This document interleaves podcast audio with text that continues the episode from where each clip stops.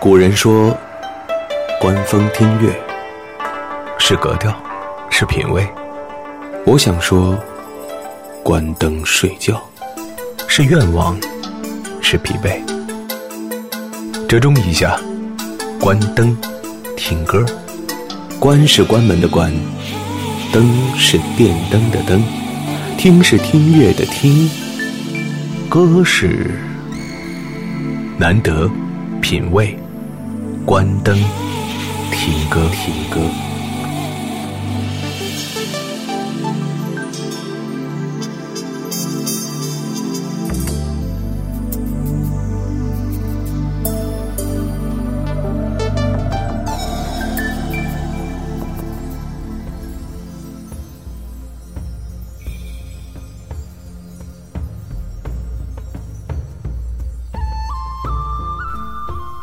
有很多朋友曾经问过我，为什么关灯听歌不可以是每天一集，或者至少每周可以听到几次？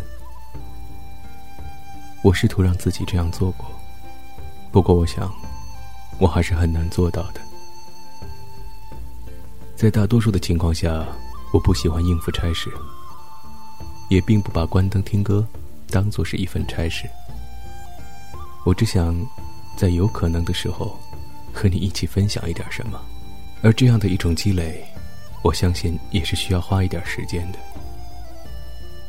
有些时候，当我们可以拿出来东西和大家分享的时候，也正是积累到了一定的程度，才可以这样去做，否则也算是一种不负责任了。关灯听歌依旧是我们的老习惯，现在开始九十秒的时间。把你自己准备好，选一个自己喜欢的姿势，然后把自己的呼吸调整到最舒适的位置。进而可以去想一想，今天做过些什么，有什么是需要今天一定要记住的，就不要去回想那些让自己不高兴的事儿了。之后做什么呢？闭上眼睛，不用去想这个声音是否来过。清晨醒来。如果你的手机或者是你的电脑没有关闭的话，只要不责怪我就好了，因为我也许真的不曾来过。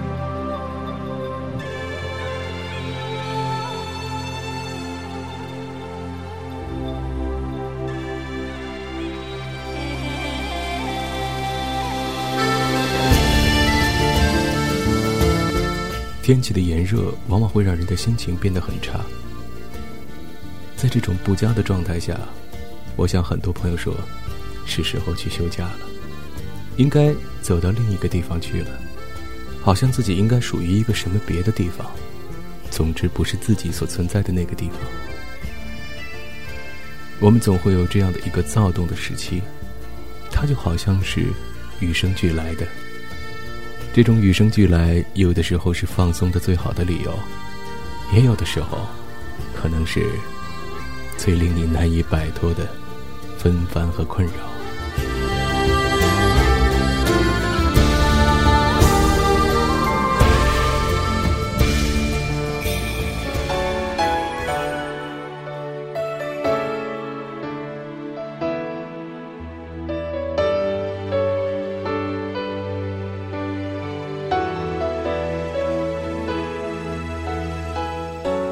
2 a.m. and the rain is falling. Here we are at the crossroads once again. You're telling me you're so confused, you can't make up your mind. Is this meant to be? You're asking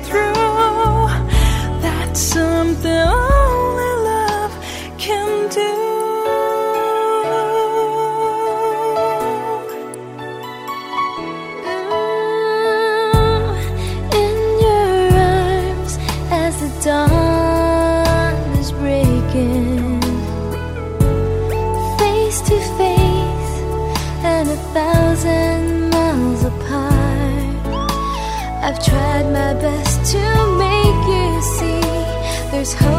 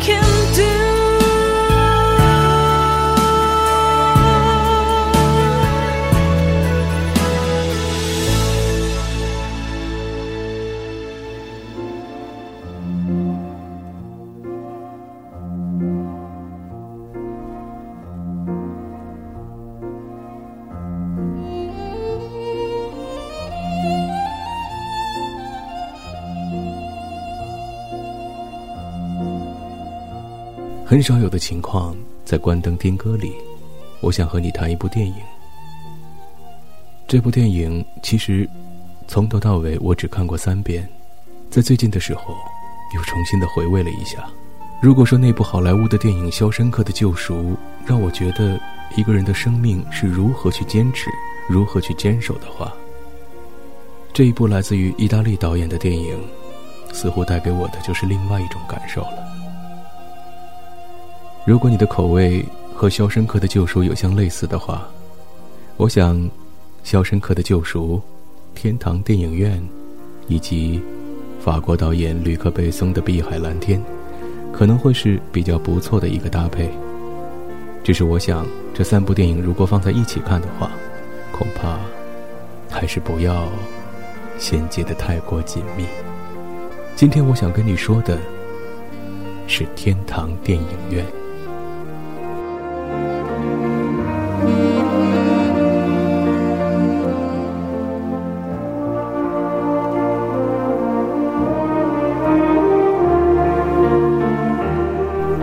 很早以前曾经看过这部电影的介绍，大概把两个多小时的影片浓缩在了不到十五分钟的时间里。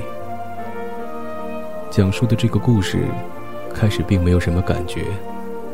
最早看到它的时候，上个世纪的八十年代，看着这出版的日期就足已经够了。当我们真正能够有机会看到它的时候，已经是大概十五年之后了。我们是幸运的。幸好我们还能看到它。我们是不幸的，不幸的是，我们没法再用这部影片去回忆我们曾经经历过的过往。那个纯真的年代，已经离我们远去了。很多时候，我们都觉得自己很可怜，至少我是这样觉得的。在这个世界上，我们有了很多先进的技术。可以把距离缩得很短，可以把人与人之间的沟通变得非常的便捷，但是为什么，为什么缺少了一份深刻，反而增加了，增加了很多的隔阂？我们所拥有什么，其实并不能够决定我们到底是高还是低。在这个世界上，有太多的人，并不是因为自己真的高尚，而拥有了高尚的地位。也并不是因为有人真的卑微，所以才沦落到了很卑微的地方。事情就是这样很难讲，所以有些时候我们也不必太过苛求。最重要的，是不要以貌取人。纵观如今的网络世界，好像两性关系永远是大家最热门探讨的话题。有些人喜欢把它一直藏着。然后心照不宣地表达自己对他暗自熟悉的那种小小的默契，而有些人呢，可能会觉得他天生就是不该被谈及的东西。不过仔细想想，似乎很少有人对某一种爱好或者是某一个事业，钟情到了超越对异性的喜欢上。当然，有一个很少数人的群体，在这儿不作为全部的概括。天堂电影院里那个小男孩托托，好像就是个例外。他从小就喜欢电影，收集着所有的胶片，然后，当别人把他们视作垃圾的时候，只有托托视他们为珍宝。曾经的上个世纪八十年代末，不知道是因为电影人并不再用心了，还是观众受到了电视的冲击，亦或是市场不再追逐电影这种比较原始的，还是需要一定的条件才能够看到的方式。至少电影。开始走向了一个低谷，这个低谷最直接的表现，就是没有人来看电影。无论这个电影院是大还是小，无论它放映的影片是好还是坏，电影，也像是某一个人那样走进了低谷。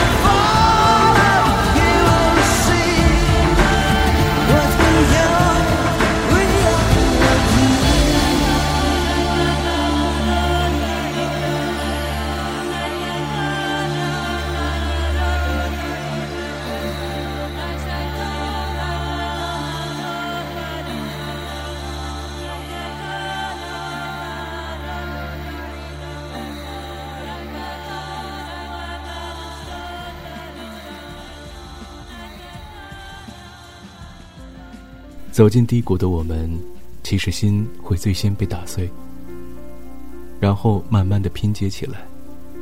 在这个拼接的过程里，我们所说的长知识、长技能，也就是在这个慢慢拼接的过程里，才逐渐培育出来的。如果你天生就能够解决很多感情上的问题，如果你很快就能够从一种迷茫当中走出来，那你是幸运的。不过我也无法保证你到底是否真的经历过什么。不管怎么说，经历是一种长知识的过程。经历了一件事从完整到破碎，再到完整的过程，似乎才是走向完整的过程。这些天来，心情时而沮丧，时而忧伤。这个过程起起落落的，并没有什么直接的原因。你会发现，悠闲其实并不是一件特别好的事情，相反的，倒是一天忙忙碌碌，你可能会少了很多烦恼。而多了几分焦虑罢了。也许你会说我不喜欢焦虑，也许你会说我喜欢幸福。那幸福又是什么呢？难道真的像电视里问的那样，你幸福吗？就能够轻易的回答吗？我并不这么觉得。有些人觉得闲事就是幸福，想去做自己喜欢做的事情。不必担心金钱，不必担心时间，不必担心自己的身体，不必担心别人怎么看。如果有可能的话，最好还可以跟别人分享，晒一晒自己到了这儿，到了那儿，吃到了这个，玩到了那个，有谁陪伴，或者有怎样的体验。我们习惯告诉别人我和你不一样，但却又用着相同的方法去表达着这样的不同。这是人间的一种幽默吗？还是天生的滑稽呢？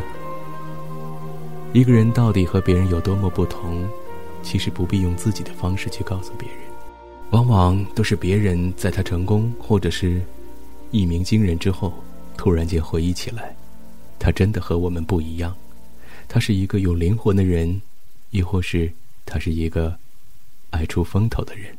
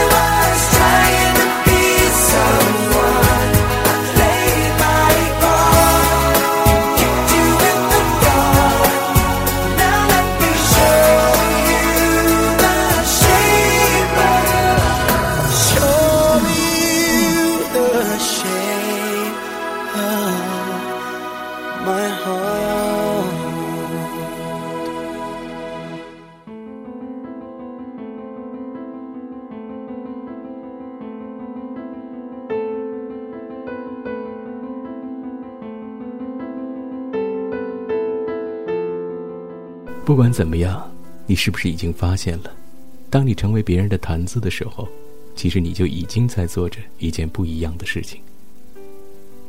如果你还始终不能够成为别人的谈资，要么你应该感到庆幸，你还可以有施展自己的小才能，你还可以有施展自己的小抱负的时间。一旦成为了人们口耳相传的人，大部分的情况下，你要考虑的更多的，是要不要让大家知道，而不是该怎么让大家知道。意大利的一个小镇，在西西里，那是个美丽的地方。那一年的夏秋之际，我在西西里的时候，那里的天真的很蓝，海水让人有一下看到就要冲进去的想法。也正是因为在这样的地方，分布着很多很多的小村庄。它并不是我们所想象的那种在大山深处的小村庄，每天有人打柴，每天有人放牧。意大利的这种小城镇，好像显得稍微现代一点儿。亦或是它只是少了一些农业耕种的色彩。托托就在这样的小村上，和电影放映员阿尔弗莱德成为了好朋友。差着几十岁呢，两个人是忘年交。互相之间交换着彼此可以提供的东西，比如说托托的学习比阿尔弗莱德好，考试的时候就会给阿尔弗莱德提供一些考试的卷子，让他来抄袭。岁数那么大了还要考试，在外人看来，挺可怜的；在他自己看来，挺要命的。平心而论，如果考试是自己参加的，那还是挺要强的。不过，正是在这种巧妙的桥段的安排下，阿尔弗莱德和托托成为了最好的朋友。阿尔弗莱德把所有电影放映的东西、知识、技术。都交给了托托。托托也从这些光影的世界里检视着自己最真爱的梦想。如果你从小的时候就喜欢一件什么事情，不管条件是否允许，不管爸爸妈妈是否愿意，如果你愿意坚持它，我想，在未来的时间里，你一定会有所收获。托托就是这样的一个人。他在光影的世界里继续着浪漫的梦想的追逐。不过，现实的世界是残酷的，托托的爱情，因为人们的市侩，而变得扑朔迷离。托托走了，离开了生他养他的小镇，去到了一座更大的城市——罗马。他成为了著名的大导演，但是心中却依然还记得。自己最初的恋人，还有自己的忘年交，阿尔弗莱德。三十年后，阿尔弗莱德去世。他始终在这三十年的时间里，没有再次要求去见托托，也没有要求托托来见他。三十年前两个人分别的时候，阿尔弗莱德对托托说：“不要想着我们，不要记着这里。”一直要向你生命的前方去看，他让托托发誓，不想这里，不要回来。如果你有一位忘年交，如果你有一个好朋友，你会对他说这样的话吗？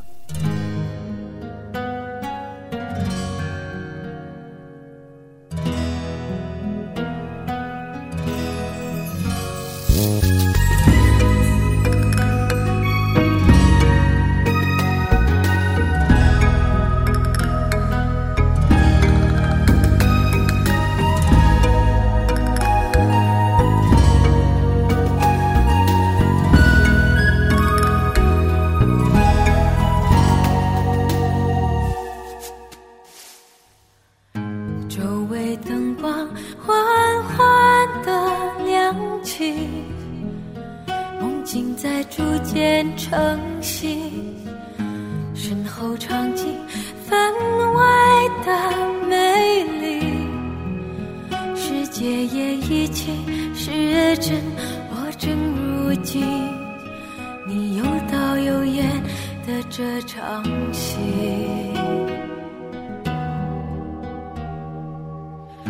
爱情剧本百转又千回，且伤心。你的台词一句句扣我神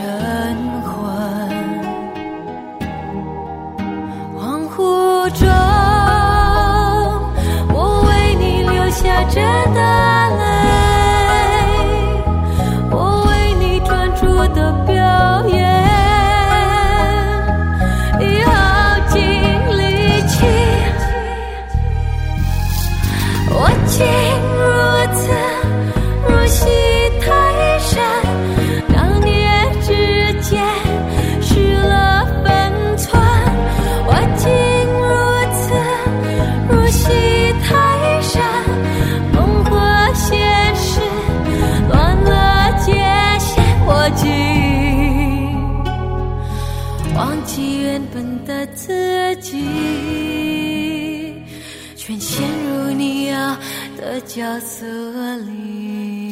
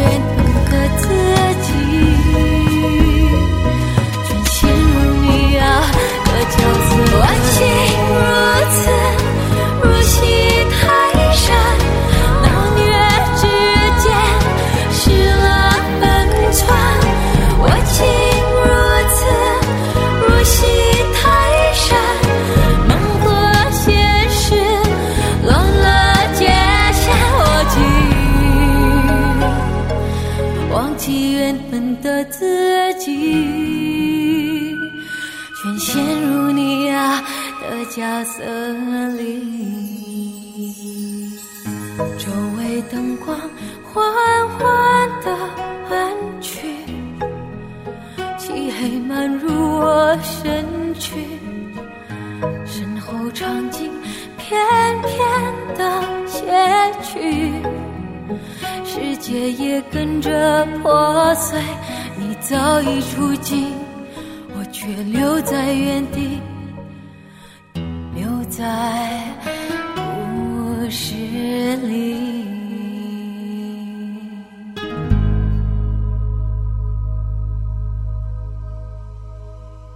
更多的时候，我们是在从自己的角度出发，我们想这样，我们想那样，即便是出于对别人的考虑，可能更多的最早的出发点也是我们自己。这种思考问题的方式其实很正常，也不必感到有任何的自责。它和自私还是有本质的区别的。只是如果你可以从一开始就替别人考虑的话，也可能你会变得更加不一样。同样的，对方也要理解你，能理解的、产生共鸣的，这才是真的人类精神和情感方面的互动，而不简单的是人际交往，你来我往。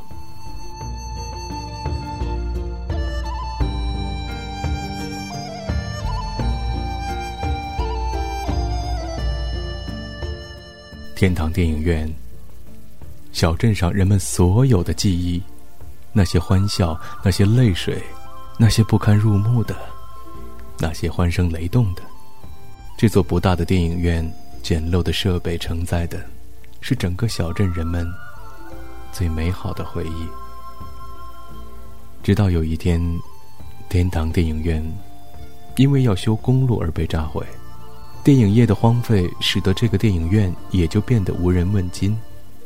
只有那些从小就在这里看电影的人，他们时常会想起：这个广场是他的，这个电影院是他的，这里的年代，多少年沧桑的经历是他的。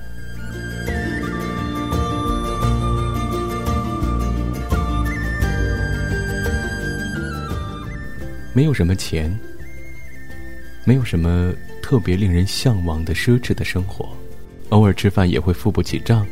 生活在这样的一个小地方，没有什么网络、电脑、演唱会，宅在家里很正常。出去走走，地方就这么大。不过，我想，可能这里的人更淳朴一些吧。在仅有的条件下，他们似乎并不觉得自己不快乐，也并不觉得自己落后这个世界多少。其实，真的是紧追这个世界的节奏，我们才会忽略掉很多生命中的美好。什么东西都要最新的，什么潮流都要赶上最时髦的。不错，这是现在互联网的思维。不过，在我看来，这并不是互联网的精髓。互联网想要告诉你的，是当你愿意到达这里的时候，会给你提供最大的便利；当你要远离的时候，也给你一个最直接的开关。想回来，并不难；想离开，由你来决定。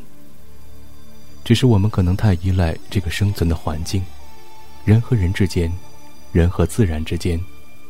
和古人相比，我们承载和负担着。更多的责任吧。其实有时候想一想，没有互联网的古代或者上世纪的八十年代也挺好的。到什么地方去，最方便的方式是打有线电话，要不然发电报。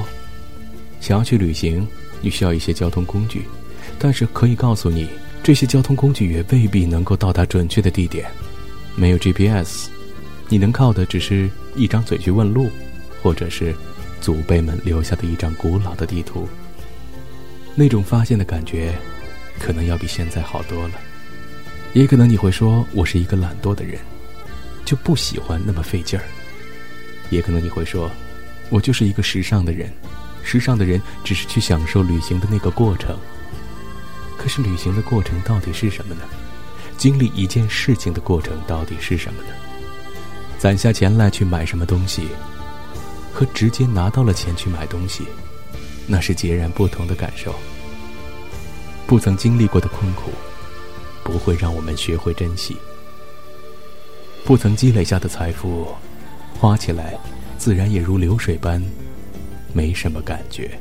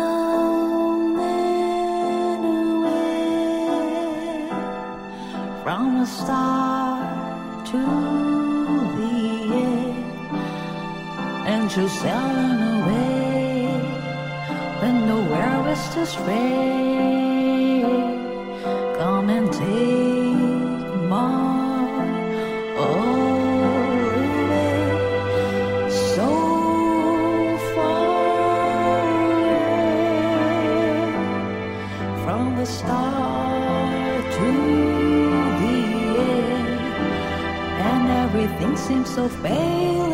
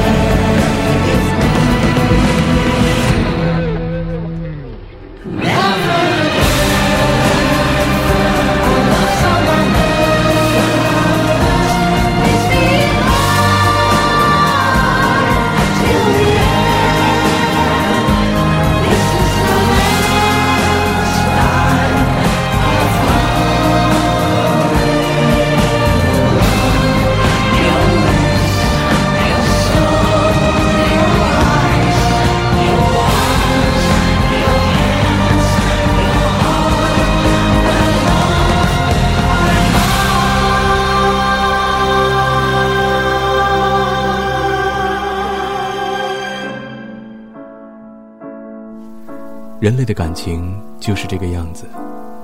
当托托回到三十年前他离开的地方，回到了天堂电影院，见到了阔别已久的母亲，他的心依然还是回到了三十年前，他爱的姑娘，他爱的电影。尽管他已经是年过半百，尽管他已经两鬓斑白，尽管他已经是功成名就的大导演，但是对于这个小镇而言，他依然是那个托托，依然是妈妈的儿子，依然是天堂电影院的观众，依然是阿尔弗莱德的朋友。这个世界给了我们很多成名的机会，大部分人都喜欢去秀一秀自己到底是不是一个大咖。好像我们已经不能再按捺自己是一个平凡人的这样的一个角色的定位了。然而，我们的角色始终还是一个平凡人。试想一下，即便是今天当红的这些明星，哪个是三头六臂？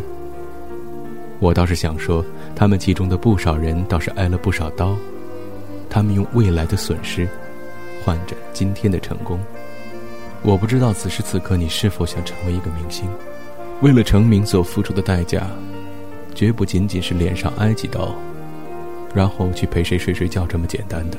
相比较而言，其实对于我们来说，我们已经很难去接受现在所有的很多规则。这些规则往往并不是你所能够左右得了的，或者你所能够适应的，所以他们才叫规则。在今天的这样一个时代，很多事情你只希望得到直接得到的答案。我不知道你是否还愿意去思考，我不知道在每天即将入睡的时候，你是否还会去回忆那些你认为值得回忆的东西，亦或是你认为这件事儿本身就是特别没有价值的。在这个地方，如果我不习惯，就不做了；在那个地方，如果我不适应，就不待了。不知道现在的你是不是这个样子？是这个世界太浮躁，还是我们的心太浮躁？你离开了这个国家，到了另一个国家，你离开了这个世界，到了另一个新的天地，难道就真能获得期待的平静吗？在我看来，如果你的心始终是躁动的，到了哪里，恐怕也不会平静的。天堂电影院，那盒阿尔弗莱德交给托托的胶片。托托人生当中频繁更换的，但都不是爱他的或者他最爱的女人。这一切，好像都在影片的结尾找到了一个合理的解答。这部电影最有意思的，或者说是最令人印象深刻的是，最终的答案并不固定和唯一。每个看他的人。你的人生经历，就是看他的资本。你的人生经历怎样，你所看到的天堂电影院的结果，就是怎样的。有机会的话，去看看吧。醒来之后，希望你有一个美妙的清晨。我是张楠，关灯听歌第十一集就到这里了。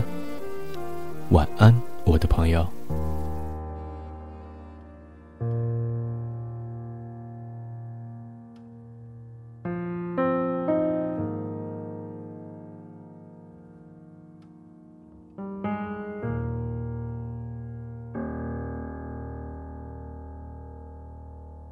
想说却还没说的还很多，咱这是因为想写成歌，让人轻轻地唱着，淡淡的记着，就算终于忘了，也值了。说不定我一生涓滴一念，侥幸汇成河。然后我俩各自一端，望着大河弯弯，终于敢放胆，嬉皮笑脸面对人生的难。也许我们从未成熟，还没能晓得，就快要老了。尽管心里活着的还是那个年轻人，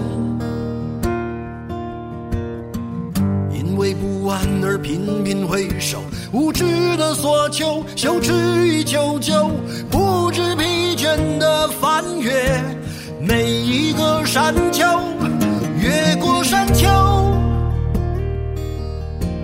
虽然已白了头，喋喋不休，时不我予的哀愁，还未如愿见着不朽，就把自己先搞丢。越过山丘，才发现无人等候，喋喋不休，再也换不回温柔。为何记不得上一次是谁给的拥抱，在什么时候？我没有刻意隐藏，也无意让你感伤。多少次我们无醉不欢，咒骂人生太短。相见恨晚，让女人把妆哭花了也不管。遗憾我们从未成熟，还没能晓得，就已经老了，尽力却仍不明白身边的年轻人。自己随便找个理由，向心爱的挑逗。命运的左右，不自量力的还手，直至死方休。越过山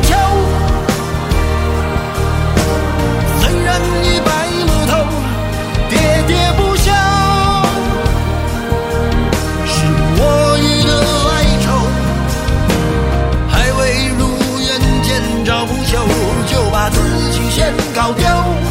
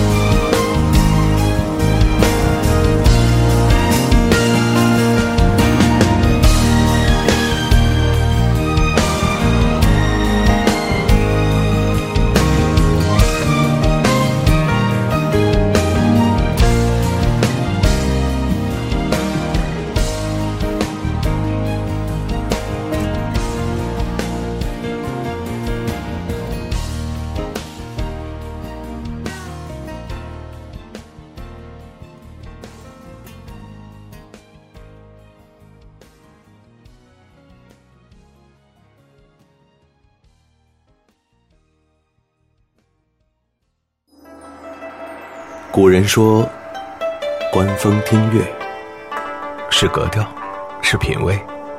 我想说，关灯睡觉是愿望，是疲惫。折中一下，关灯听歌，关是关门的关，灯是电灯的灯，听是听乐的听，歌是难得品味。关灯听歌，听歌。